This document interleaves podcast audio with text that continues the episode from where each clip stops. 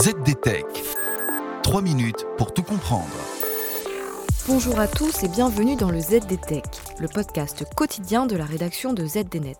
Je m'appelle Clarisse Trey et aujourd'hui je vais vous expliquer pourquoi le marché de l'occasion explose en ligne.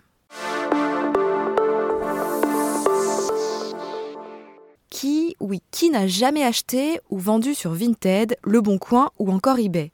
Eh bien, de moins en moins de monde. C'est ce qui ressort en tout cas de la dernière étude de la FEVAD, la Fédération du e-commerce et de la vente à distance. L'étude affirme d'une part que le e-commerce atteint désormais près de 14% du chiffre d'affaires du commerce en France. Mais dans ce marché très dynamique, une catégorie de produits sort particulièrement son épingle du jeu, les produits d'occasion. De fait, Vinted et Le Bon Coin ont fait irruption dans le top 5 des plateformes de e-commerce les plus visitées en France, et elles tutoient les acteurs les plus installés dans le monde du e-commerce français. Jugez plutôt. Vinted, qui propose des vêtements d'occasion, revendique 17 millions d'adeptes en France par mois. Le site de la FNAC rassemble, lui, 19 millions de visiteurs mensuels. Plus qu'un effet de mode, c'est donc une véritable tendance qui émerge. Et elle semble partie pour rester, puisque la montée en puissance du e-commerce s'est particulièrement accélérée depuis le début de la crise de la Covid-19 en 2020. Résultat, près de la moitié des cyberacheteurs français ont déjà craqué pour de la seconde main en ligne.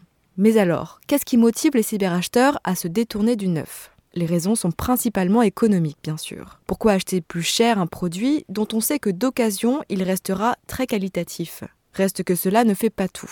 Les internautes achètent surtout un prix. En clair, le déclencheur de l'achat d'occasion est un prix significativement plus bas que le prix du neuf. Et la dimension éco-responsabilité jouait également, semble-t-il. Mais il reste aussi des freins importants au développement du marché de l'occasion. La peur de se faire arnaquer ou l'absence de garantie sur certains produits sont évoqués par les réfractaires. Il n'empêche que désormais, le marché de l'occasion attire bien au-delà des purs players. L'enseigne Boulanger vient à ce titre de mettre le grappin sur la société Recommerce, spécialisée dans les appareils reconditionnés. Et voilà, on a fait le tour du sujet. Pour en savoir plus, rendez-vous sur zdnet.fr et retrouvez tous les jours un nouvel épisode du ZDTech sur votre plateforme de podcast préférée. ZDTech. 3 minutes pour tout comprendre.